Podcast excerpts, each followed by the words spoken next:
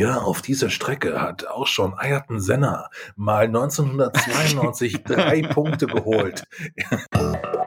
Aber das ist halt so wie so ein Pornofilm, wo nicht nur die Story scheiße ist, sondern halt auch noch den Sex, den man dort sieht, ja? Ich frage mich dann, wie entstehen, ich finde das total interessant, wie entstehen solche Situationen, dass dann niemand in so einer Firma aufstehen kann und sagt, hey, der Kaiser hat keine Kleider an.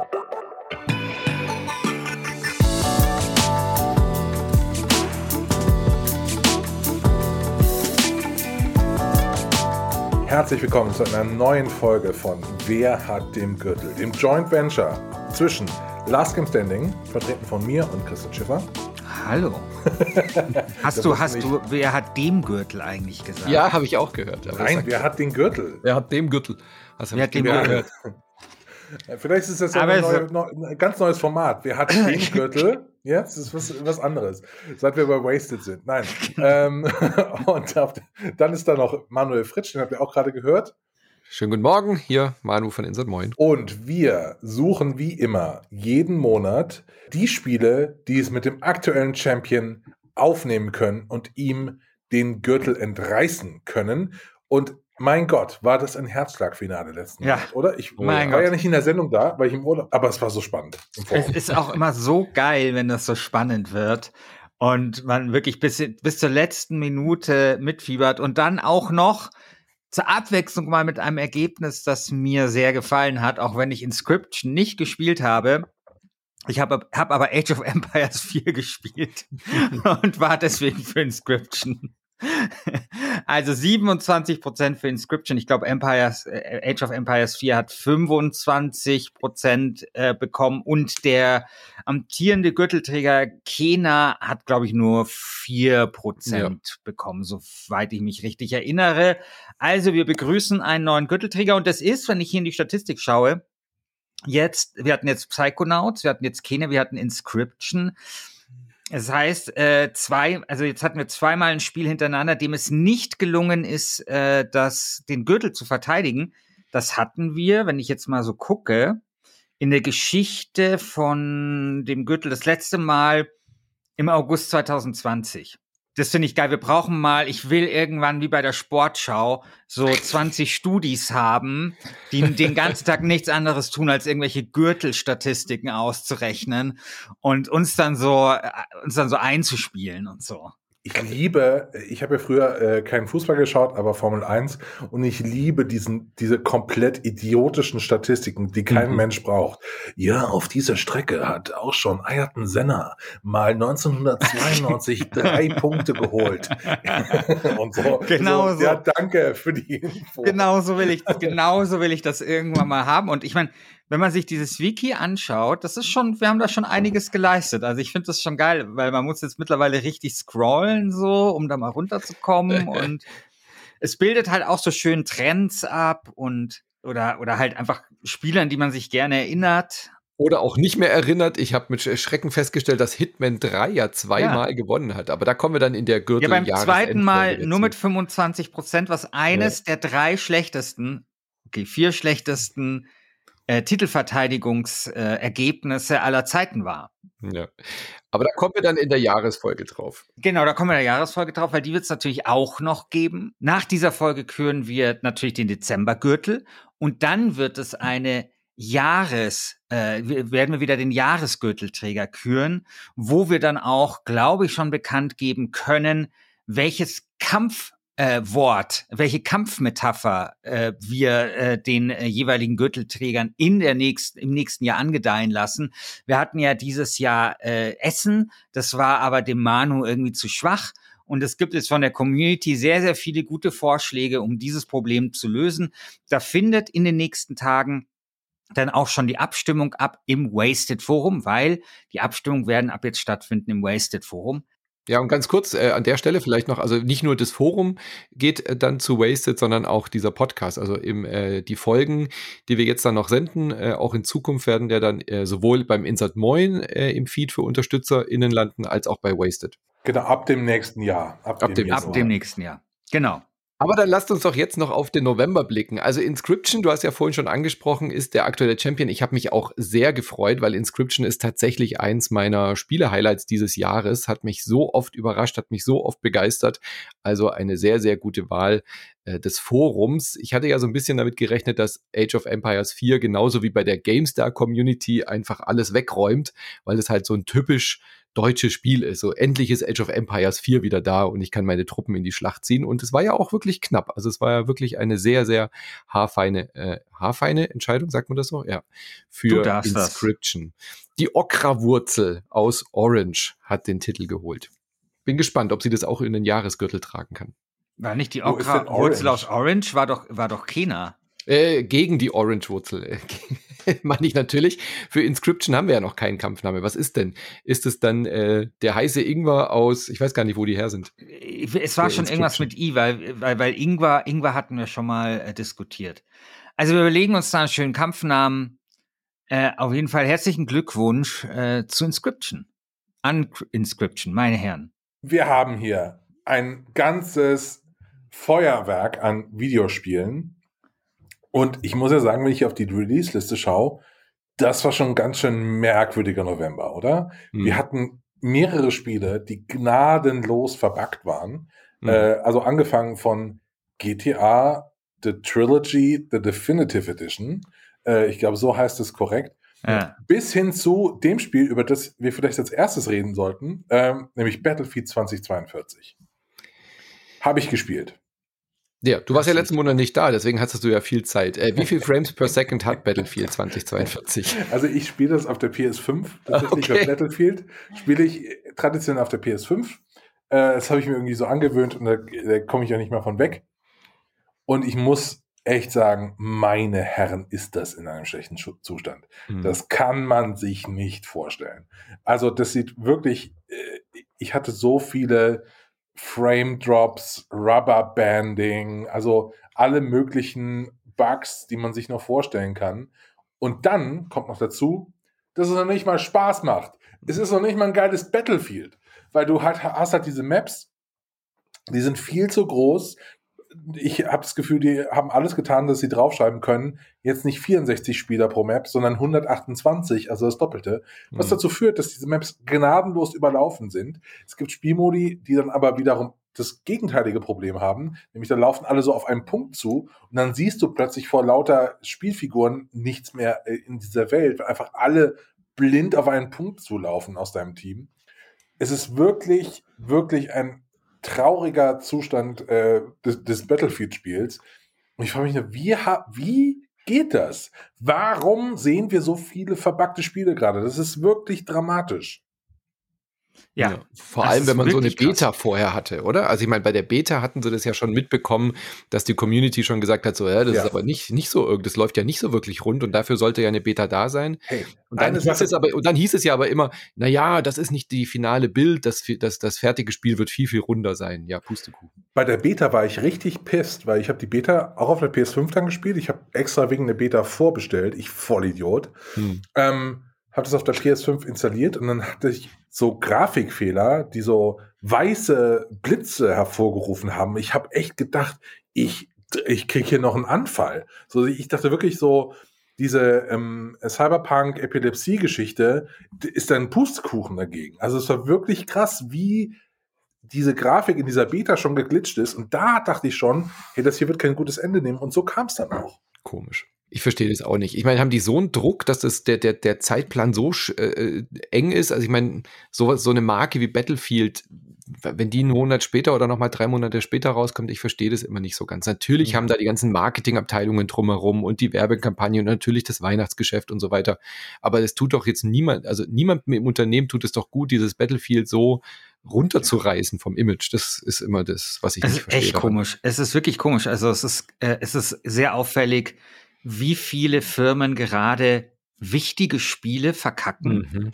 Also, ich meine, wir haben das ja also bei Paradox gesehen, wir haben es bei CD Projekt gesehen, wir haben das äh, bei äh, jetzt bei, äh, wir hatten es vor kurzem bei Frontier Development mit äh, mit ihrem Elite-Add-on und so weiter und jetzt haben wir es hier.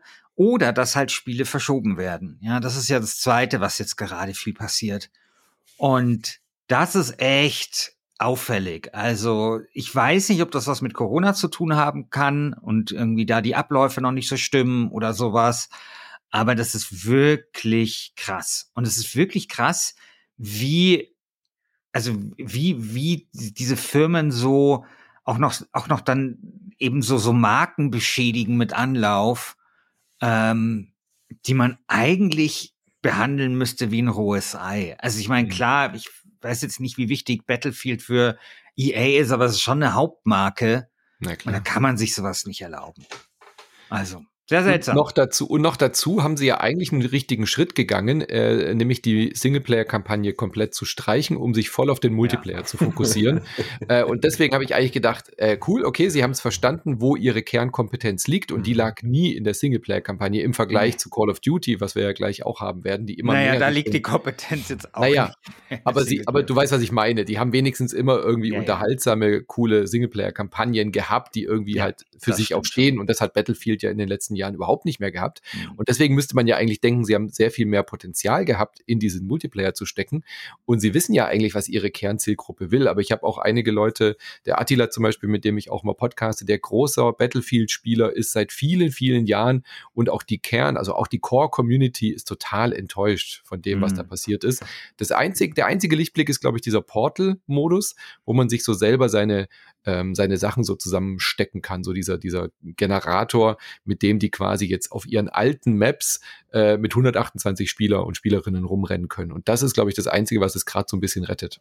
Hm. Ja, also äh, ich habe ja eben äh, so ein paar Sachen schon erzählt, die, die stimmen. Ich finde auch, dass da Entschei Designentscheidungen drinstecken, die einfach keinen Sinn ergeben. Die ergeben für diese Marke keinen Sinn. Also die haben jetzt zum Beispiel Früher hattest du bei Battlefield vier Klassen, ja.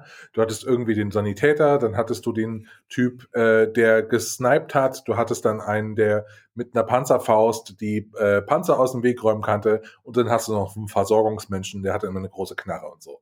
That's it. Easy. Kann man verstehen.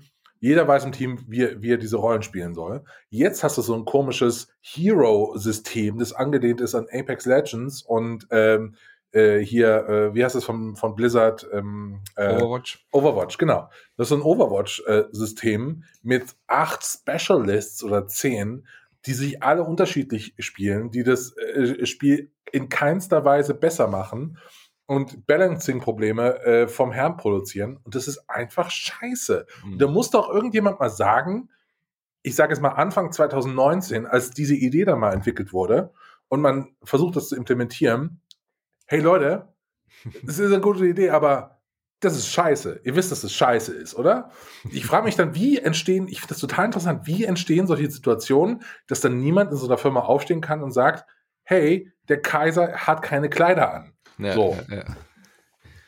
Ja, das kann man sich wirklich nur so vorstellen, dass irgendein Suit das durchdrückt, weil so nach ja. dem Motto, ja, wir brauchen jetzt 128. Ja, aber das macht bei diesen Maps, bei diesem Spielmodi keinen Sinn.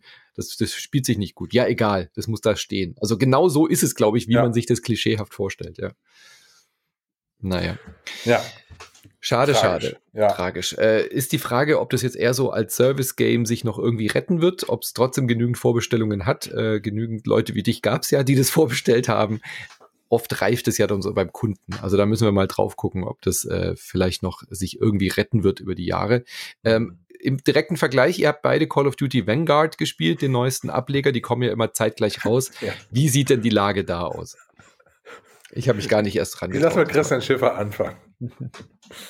Also, ich bin ja selten neidisch auf so Überschriften, aber ich weiß nicht, was, wer es war, Kotaku oder sowas, die haben geschrieben, die Call of Duty Kampagne ist eine Beleidigung für den Zweiten Weltkrieg. und, und das trifft es sehr gut. Also, weil das ist so ein Bullshit. Also, ähm, sagen wir mal so, dieses Spiel also Christian, hilf mir, ich, ich kann es nicht in Worte fassen so richtig. Also es hat, äh, es hat schon so seine Momente, du hast schon so ein bisschen Schauwerte, du hast deine Explosion, aber es ergibt irgendwie nicht Sinn. Also diese Geschichte, die da erzählt wird, ich habe die nicht verstanden. Also es sind so fünf, fünf Leute, also so ein Team aus fünf Leute, die sind im, Kna im in so einem Nazi-Knast und der Typ, der sie verhört, ist irgendwie der Untergebene von so einem Typen, der jetzt der neue Hitler ist. Weil der Ja, irgendwie gegen Hitler geputscht hat. Und dann sitzen die in diesem Knast und machen immer so, so Rückblenden oder beim Verhör so Rückblenden, wo dann halt irgendwie so, wo man dann halt herausfindet, wer das so ist. Und ich check, ich verstehe überhaupt gar nicht, was uns dieses Spiel erzählen will. Also um was geht es denn in diesem Spiel? Also ich der Kampagne. Gefühl, es ist ein bisschen wie so ein, wie so ein Schulmusical-Abend oder so eine Nummern, Nummernrevue. Oh. Stell dir vor, du bist so ein Musiklehrer. Dann hast du so eine Klasse mit Schülern und Schülerinnen und so. Und dann sagst du denen, so, ihr geht jetzt mal in Viererteams, geht, zieht euch jetzt mal zurück und dann probt ihr bitte ein Lied. Und dann machen wir eine ganz tolle Aufführung. Und dann hast Genau. du irgendwann, kommen diese Kinder mit ihren eingeprobten Liedern zurück. Und dann hast du ein Kind, das will irgendwie ACDC, ähm, Back to Black performen, alles klar, geil, super. Das andere, die andere Kindergruppe macht irgendwas von Britney Spears, super. Die andere Shirin David, super. Ja, du hast diese ganz unterschiedlichen Musikstile dann. Und dann geht der schlaue Musiklehrer hin und denkt sich, denkt sich irgendwie eine Story drumherum. Und keine Ahnung, macht so eine, Hallo, herzlich willkommen in unserem Zauberwald. Und hier, oh, was haben wir denn hier? Äh, äh, weißt du so, und dann wird das so eingebettet, so ganz, ganz bescheuert. Und das so Hauptsache dieses, äh, die, dieses vorgefertigte Teil von dieser kleinen Gruppe dann einfach so da reinflanschen kannst. Und so wirkt dieses Spiel. Dass Ja. da unterschiedliche Teams einfach an diesen Levels gearbeitet haben, aber der große Zusammenhang ist nicht da. Der ist nicht Nee, ersichtlich. Null.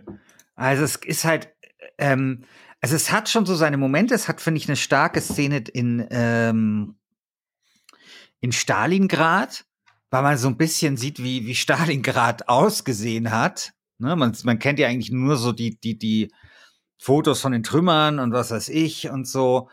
Und das ist schon ganz interessant, dass du da so ein bisschen so kurzzeitig so ein, so ein, weißt du, wie, man geht so wie durch so ein Museum oder so. Und das finde ich so ganz schön. Aber jedes Mal, sobald die Action anfängt, wird das so krass dumm.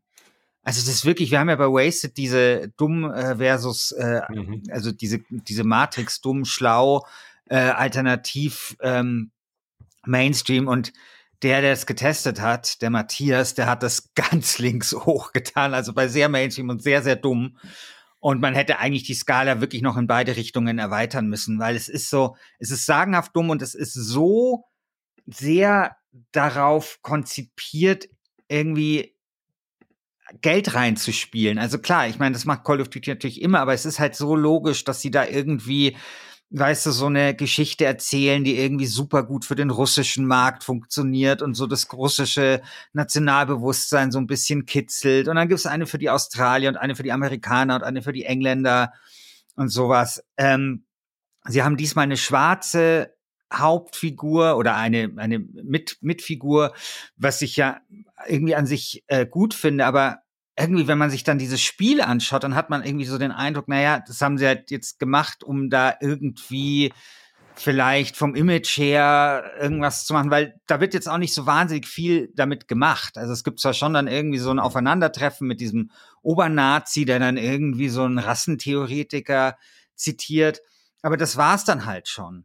Ähm, da finde ich ja tatsächlich das, das einzige Interessante, was in diesem Spiel passiert ist, wo du dann auf dieses Regiment triffst, das nur von Schwarzen, ähm, nur Schwarzen besteht. Und der Typ fragt so, hey, äh, was weiß ich, Regiment 67 oder so, das habe ich noch nie davon gehört. Ja, es liegt halt daran, dass es das einzige schwarze, oder das ist, wir sind ein schwarzes Regiment und so nach dem Motto, wir kriegen halt nicht so die geile PR in der Army und so.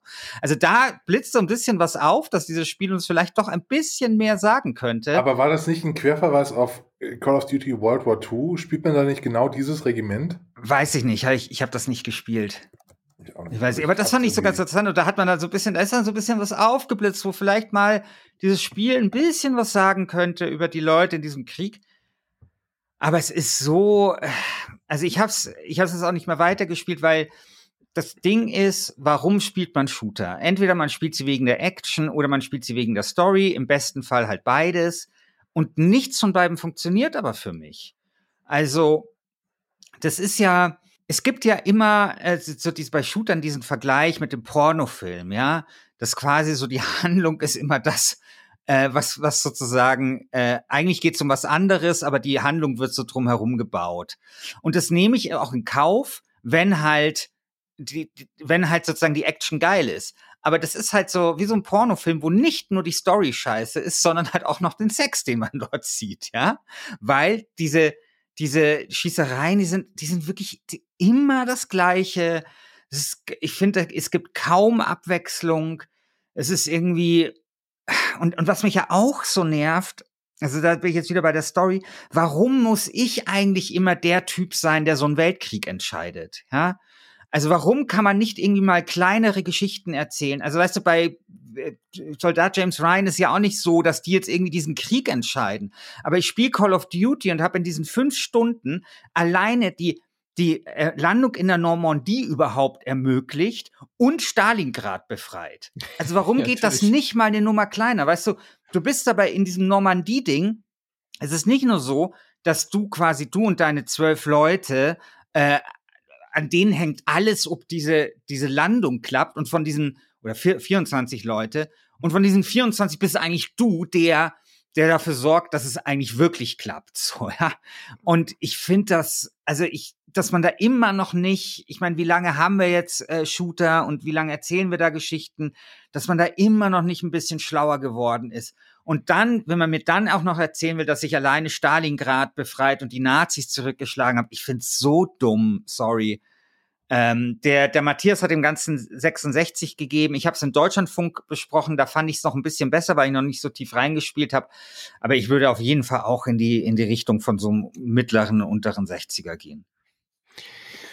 Na gut, ist nichts ja. dabei, was mich irgendwie reizen würde. Also mein, nee, spiel's nicht. Spiel lieber ich hab, ich hab äh, diesen Football Trailer, Manager 2022. Ja, ich habe diesen äh, Trailer gesehen, das sah für mich aus wie so ein Uncharted im Zweiten Weltkrieg und das ist nichts. Ja, ich, ich hatte aber Bock. Ich hatte Bock, weil der Christian hier, der hat doch so von Call of Duty geschwärmt, von dem letzten, von diesen in den 80er Jahren, da gibt's geile Bar und so. Ja. Und ich dachte mir so, hey, äh, weißt du was, Christian Alt, ich habe das ausgelassen, aber jetzt spiele ich das neuere Call of Duty, weil neuer ist immer geiler, ja.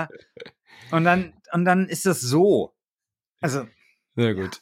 Aber gehen wir zum Football Manager 2022. Ich hätte ja nicht gedacht, dass nur ich dieses Xchen setze. Ich dachte, das ist so dein Weihnachtsfest. ich habe ich hab äh, keine Zeit gehabt. Wird. Ich habe ja. keine Zeit gehabt. Ich habe deswegen nur zwei Spiele spielen können, weil ich wasted. Ich habe es mir extra für dich. Achso, du, du, hast ja dieses kleine Projekt gestartet. Ja, ja, verstehe. Deswegen. Ich habe mir extra für dich dieses Spiel angefordert für die Switch, weil ich eine längere Zugfahrt hatte nach ähm, Hamburg und dann habe ich gedacht, cool, dann kann ich mir das ja auf der Switch anschauen. Mein Problem war, ich bin während der Zugfahrt beim Spielen von Football Manager 22 Mobile es ist halt wirklich die spielbare Excel-Tabelle. Also es ist ja, jetzt halt nicht gerade, wenn man so ein bisschen müde ist, ist es halt nicht nee. das Spiel, was einen wach hält, um es mal nee. so zu formulieren. Aber es ist ganz witzig. Also äh, ich dachte, so mobil ist es vielleicht ganz cool unterwegs und ja, ich, ich bin ja jetzt kein Kenner dieser Football-Manager-Materie. Ich glaube, mein letztes großes Football-Manager-Spiel war Anstoß 3. und aber ich hätte gedacht, ich spiele ein bisschen rein, dass ich mit dir fachsimpeln kann, äh, was ich denn so getan habe. Ja, ich mag die Serie nicht so gerne. Mhm. Also ich, äh, weil tatsächlich mich die Komplexität sogar mich da überfordert. Mhm beziehungsweise ich dann halt äh, immer da, da, dazu neige, weil, weil ich das zu anstrengend finde, diese Automatismen zu nutzen dann, ja. Diese Automatismen zu nutzen. Am Ende nutze ich so viele. das läuft schon nicht kommen. Ja. Genau. Also das ist irgendwie, äh, ich, ich weiß nicht, ich bin tatsächlich ein großer Verfechter der deutschen Fußballmanagerschule. Hm. Ähm, mein Gott, ich brauche nicht den perfekten Realismus, ich brauche ein gutes Spiel. Und ich will ja. wissen, und ich will entscheiden, wo ich die Wurstbude hinbaue. Ja, okay. mehr will ich nicht. und und ähm, ja, das, das ist dann irgendwie schwierig. Also ich meine, stört mich jetzt, also so, über so Taktik kann ich mich ewig beugen und finde das auch geil, aber mich nervt zum Beispiel das mit den Transfers, wie langwierig das ist, bis du da irgendjemanden mal losgeeist hast. Also diese mhm. Verhandlungen und was weiß ich und erst mal scouten und keine Ahnung. Und das nervt mich zum Beispiel total. Und deswegen, ich bin da nie so richtig warm geworden und ich finde, ein sehr gut mittlerweile zurecht gepatchtes We Are Football ist dann tatsächlich meine erste Wahl. Okay. Gut, ich dachte nur, ich erwähne es hier, weil ja We Are Football auch, ähm, ob Meme-Game hin oder her, ja auch äh, Gürtelträger war. Vielleicht Meme das Football Manager. Ah. Meme-Game, ja. Vielleicht das Football Manager ja auch was äh, für euch im Forum. Aber du hast ein anderes Spiel mit 22 im Namen äh, gespielt, für Wasted ausgiebig angeschaut, nämlich den äh, Landwirt nee, was hast du, Landwirtschafssimulator 22 hast du ja immer geschrieben. Ähm, berichte Ja, uns vom T, Landwirtschaftssimulator. T ist auf meiner Tastatur kaputt. Ja, ja, ausgerutscht, ja. Ja. Ähm, ich das deine geil, erste ich Erfahrung mit dem Lavi-Sim? Jetzt, genau, ich finde es geil, dass ich hier 80% Wortanteil habe, obwohl ich nur 20% der Spiele gespielt habe. Äh, ja, das war tatsächlich das erste Mal, dass ich einen Landwirtschaftssimulator gespielt habe. Ähm, ich war sehr, sehr neugierig.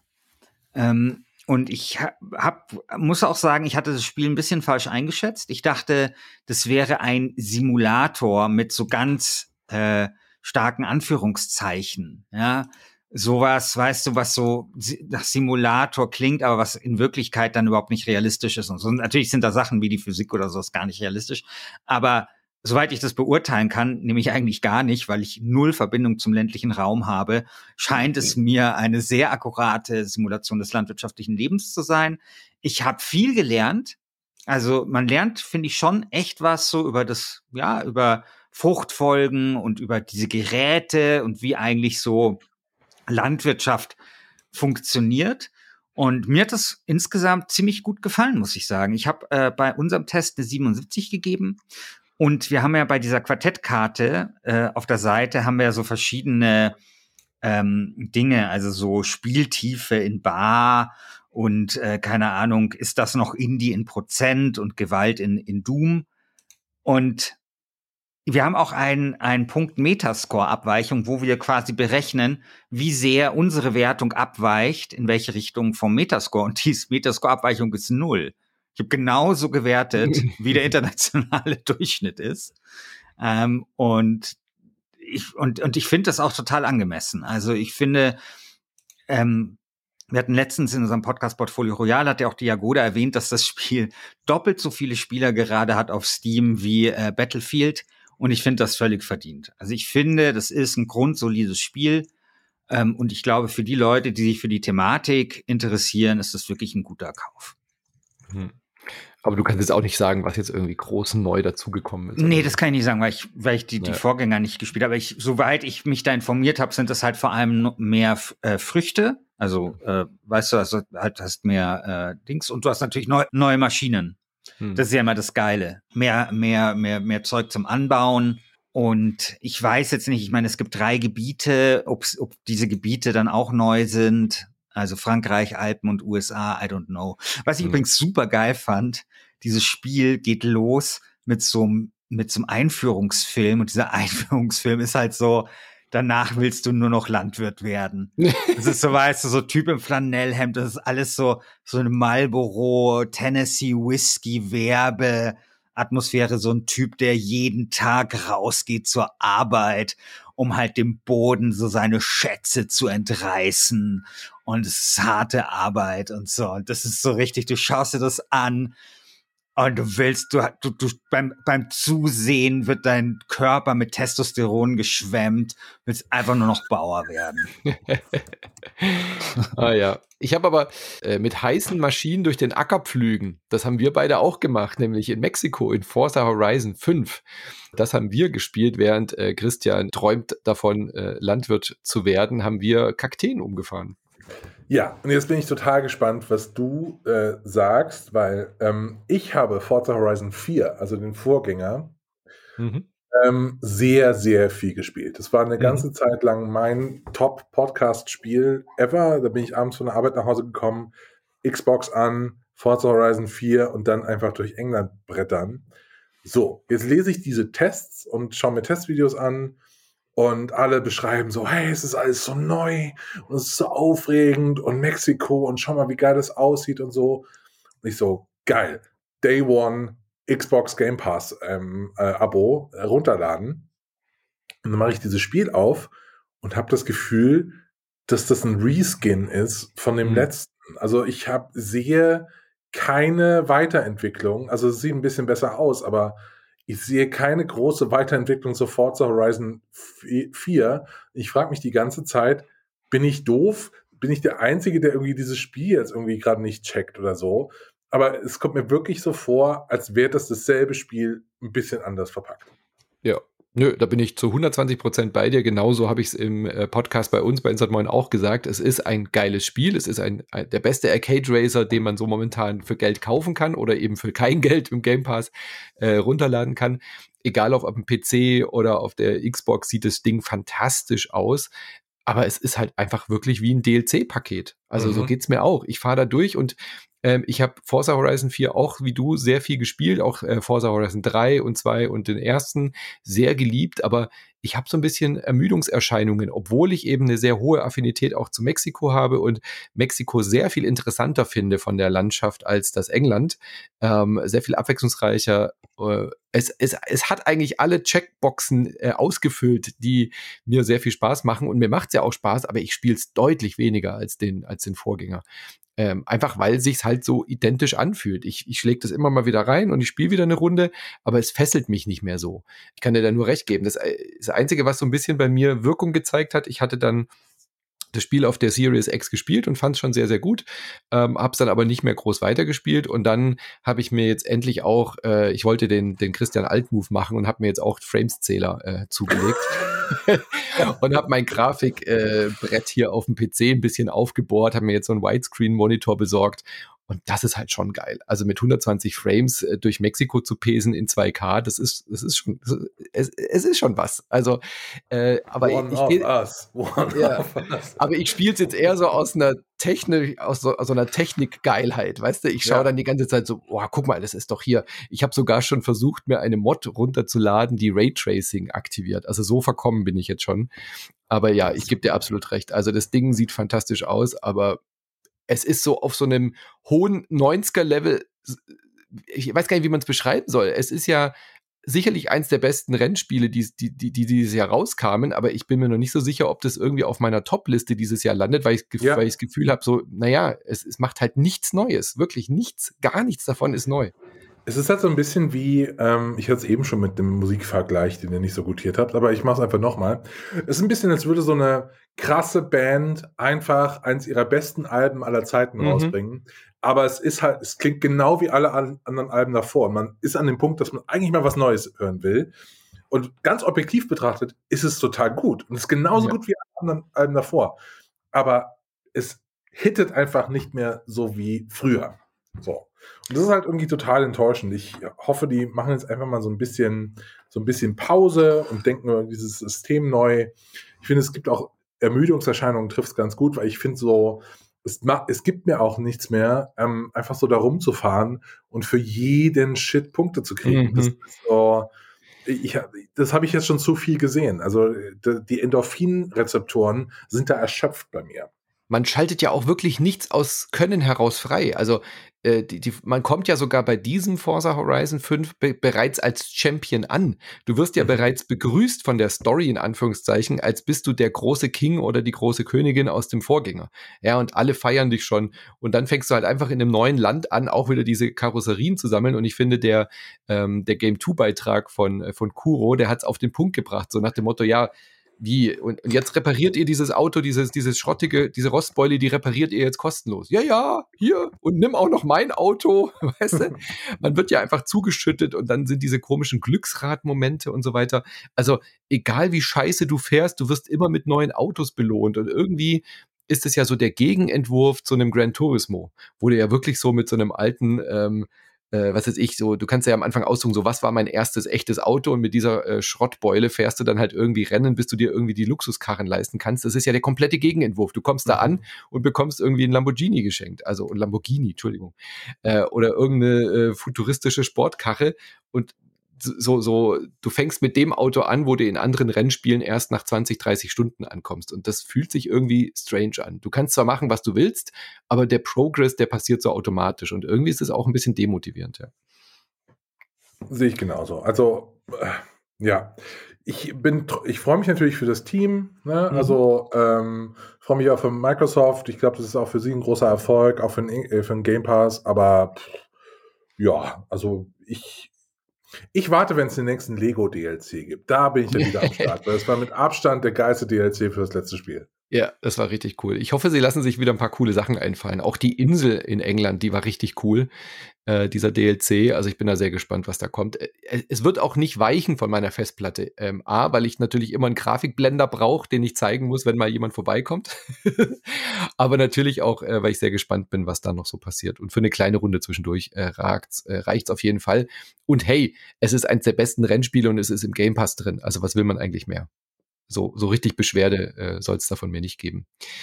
Genau. Äh, eins, was ich unbedingt spielen wollte, aber noch nicht dazugekommen bin, kann ich vielleicht nächstes Mal noch ein paar Takte zu sagen oder demnächst bei Insert Moin. Äh, Jurassic World Evolution 2, also das äh, Aufbauspiel, der zweite Teil, wo man seinen eigenen Jurassic Park aufbaut. Das wollte ich eigentlich noch für den Podcast hier anschauen, habe es aber zeitlich äh, nicht mehr hingekriegt. Aber der erste war schon sehr unterhaltsam. Also ich glaube, das äh, hat sicherlich auch schon so seine Fans. Ja, aber zu wenige. Ne? Ja, wahrscheinlich. Also weil, äh, also die, die, da haben wir auch im Portfolio Royal drüber gesprochen. Der Börsenkurs von Frontier Development ist um 40 Prozent eingebrochen zwischendrin, weil eben äh, es vor allem sich auf dem PC nicht gut verkauft hat. Hm.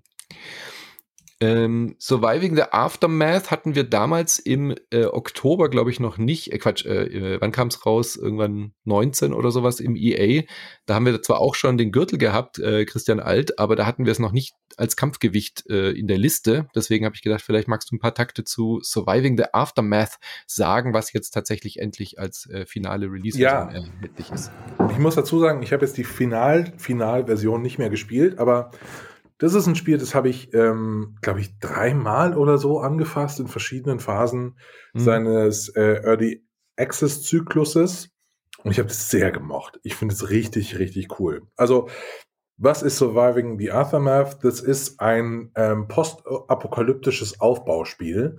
Man startet praktisch nach einer ähm, Umweltkatastrophe und muss eine Siedlung hochziehen und sich eben aus altem Metallschrott, alten äh, Plastikschrott, ähm, äh, verrottetes Holz, Hütten bauen und sich immer weiter hochleveln, bis man eben eine Siedlung hat, die einigermaßen stabil ist. Also irgendwie äh, Frostpunk, Frostpunk ähm, trifft auf ähm, äh, Apokalypse, äh, mhm. Äh, atomare Apokalypse und es macht wirklich viel Spaß.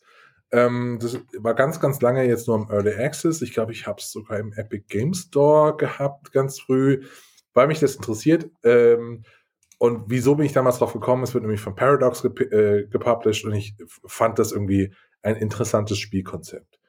Äh, das funktioniert total gut, ähm, finde ich. Es äh, macht megamäßig Spaß und ich werde mir jetzt, weil ich es ja schon besitze, jetzt auch nochmal die Finalversion en Detail anschauen, ähm, weil es ist echt ein gutes Aufbauspiel.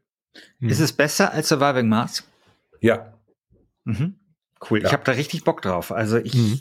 glaube, dass es richtig, richtig cool ist.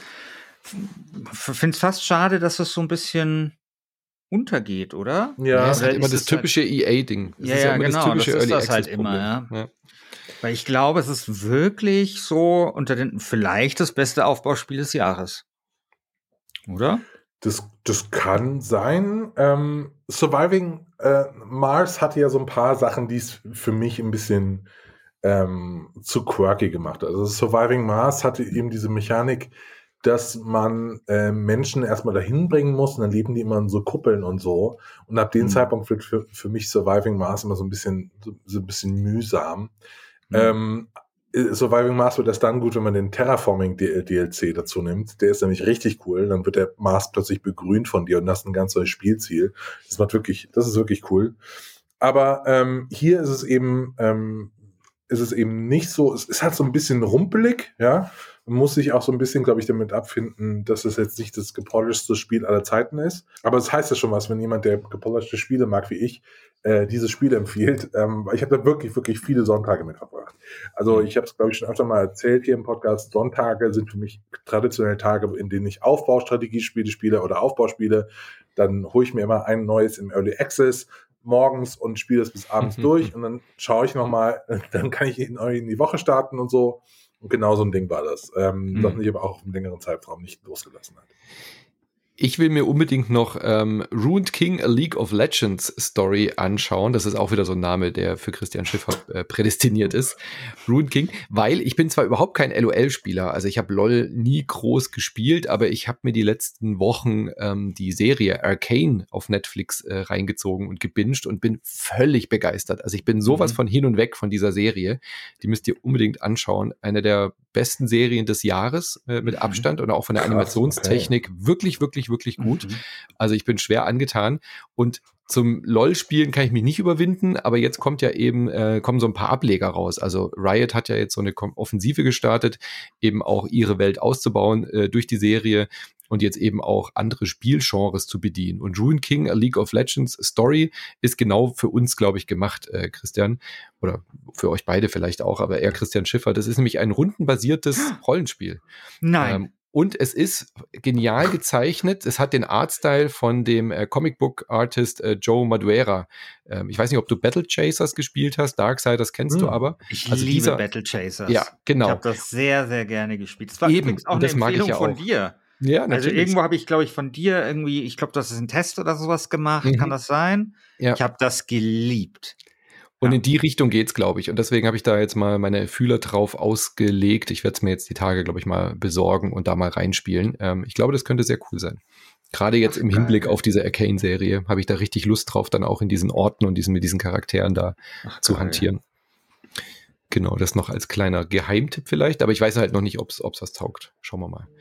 Ähm, Genau. Und äh, Christian äh, Schiffer, ich würde gerne, dass du die folgenden fünf Spiele, die ich dir im Dokument markiert habe, bitte der Vollständigkeit halber vorliest, die diesen Monat rausgekommen sind. Okay, oh mein Gott.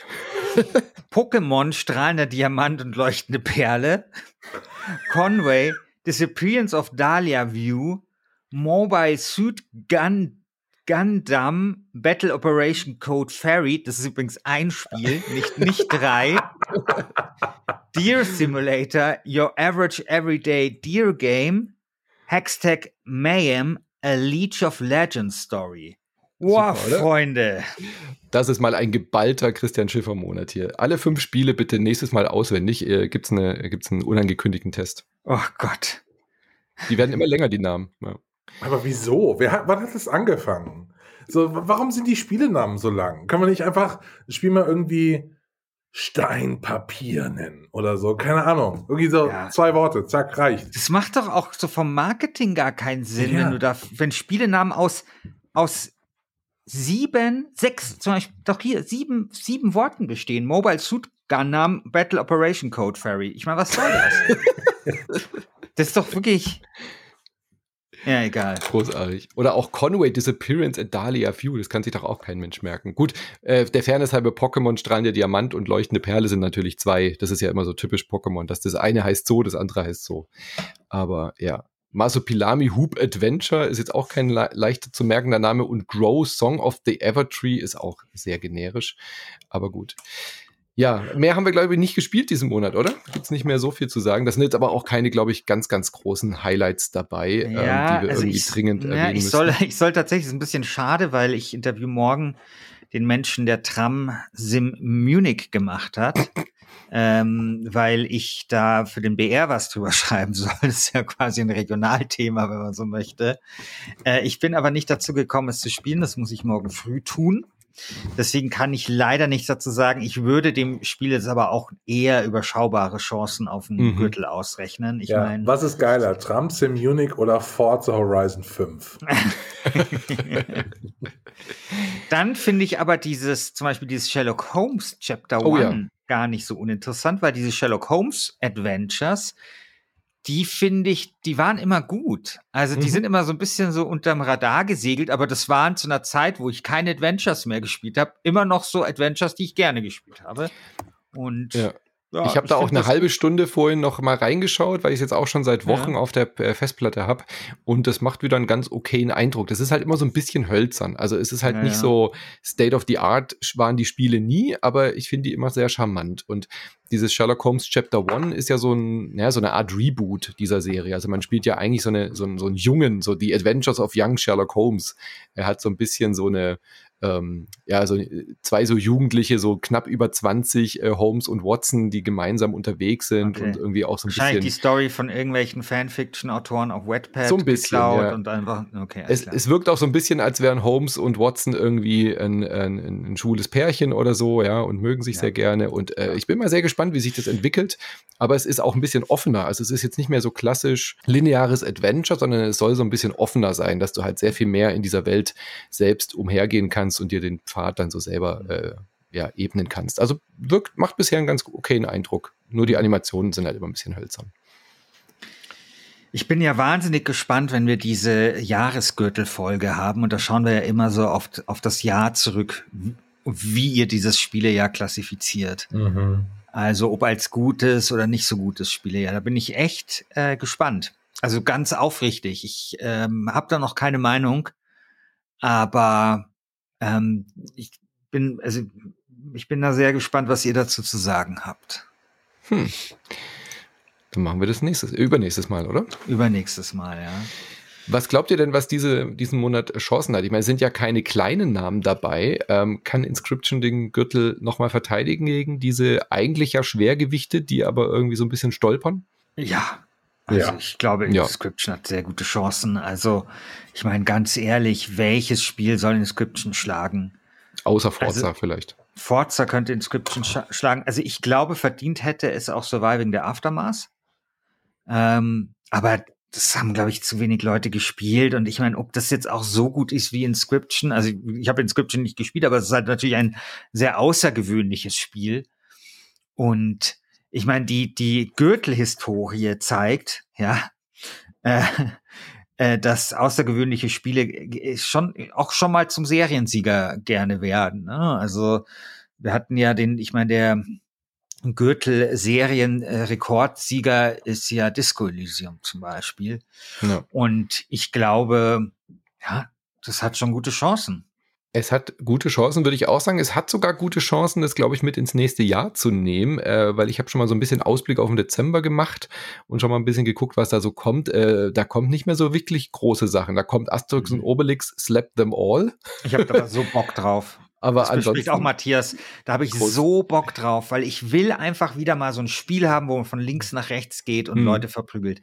Ich will so einen richtigen Brawler und der muss richtig schön dumm sein. Ich habe ja. da so Bock drauf aber es wird kein Gürtelträger und ansonsten ja. hat eigentlich nur Halo Infinite, glaube ich, Chancen oder Chorus vielleicht noch am ehesten. Chorus, aber das sind die einzigen ja, Sachen, die rauskommen nächsten Monat. Na, ja, Mal gucken. Okay. Mal gucken. Halo Infinite habe ich übrigens auch gespielt. Und eine Sache, ich war in der letzten Folge nicht da, ähm, um die ganz kurz noch zu sagen. Ich spiele gerade dieses Guardians of the Galaxy und habe damit the time of my life. Ich finde das großartig. So ja, also wirklich, so für mich ist das, hat ist kurz davor bei mir wirklich auf Platz 1 dieses Jahres zu, zu landen, weil ich es wirklich, ja. wirklich gut finde. Ja. Überraschungshit Hätte ich nie gedacht. Definitiv. Ja. Schade, dass es kein Gürtelträger wurde. Hätte auch äh, verdient, Gürtelträger zu werden, aber ja. gegen, gegen Inscription auch verdient. Ähm, nicht verdient verloren, aber ich gönn's Inscription natürlich auch sehr. Also gegen Inscription darf man verlieren. Da, absolut, genau. absolut. Gut, dann äh, sag uns doch nochmal die Adresse. Wo können wir denn jetzt abstimmen für den nächsten Gürtelträger? Ob wir Inscription nochmal äh, den Gürtel halten lassen wollen oder ob äh, die ZuhörerInnen jemand anderes wählen können? Also die Wahlkabinen stehen bei community.wasted.de. Community.wasted.de. Ihr findet den Link auch in der Podcast-Beschreibung. Genau. Und das alte Forum gibt es noch ein bisschen, oder? Das wird jetzt nicht einfach ähm, mhm, komplett abgeschaltet. Ja. Genau. Da kann man noch abhängen, kann man noch Memes checken und so. einfach eine gute Zeit haben. Ja. Sehr schön. Dann freuen wir uns auf äh, den Dezember, auf die Spiele, die da kommen. Vielleicht kommen ja noch ein paar kleinere Überraschungen. Jetzt sind ja demnächst auch nochmal die Game Awards. Mal gucken, was da noch passiert. Äh, wer weiß, vielleicht hat Jeff Keighley ja noch einen Shadow Drop dabei und äh, keine Ahnung, irgendein Spiel wird noch aus dem Hut gezaubert. Ich glaube es ehrlich gesagt nicht, aber dann hören wir uns im Dezember wieder und äh, dann sagen wir Tschüss an dieser Stelle, oder? Macht's gut. Bis dann. Bis dann. Ciao. Ciao.